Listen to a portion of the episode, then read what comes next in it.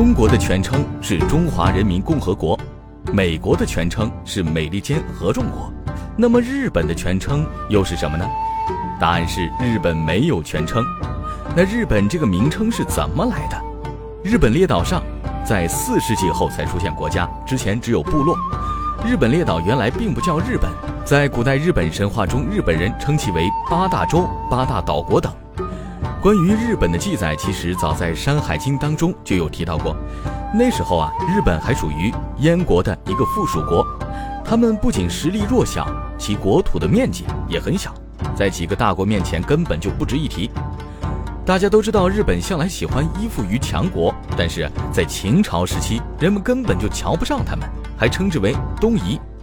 据《汉书》《后汉书》记载，东汉时期，汉光帝刘秀就赐名现在的日本为倭国。倭的意思呢，就是丑恶低矮。当时的日本人并不知道这个名字还有贬义，于是啊，他们也欣然接受了这个称号。唐朝的张守节在七二三年撰写的《史记正义》里提到。倭国，武皇后改称日本。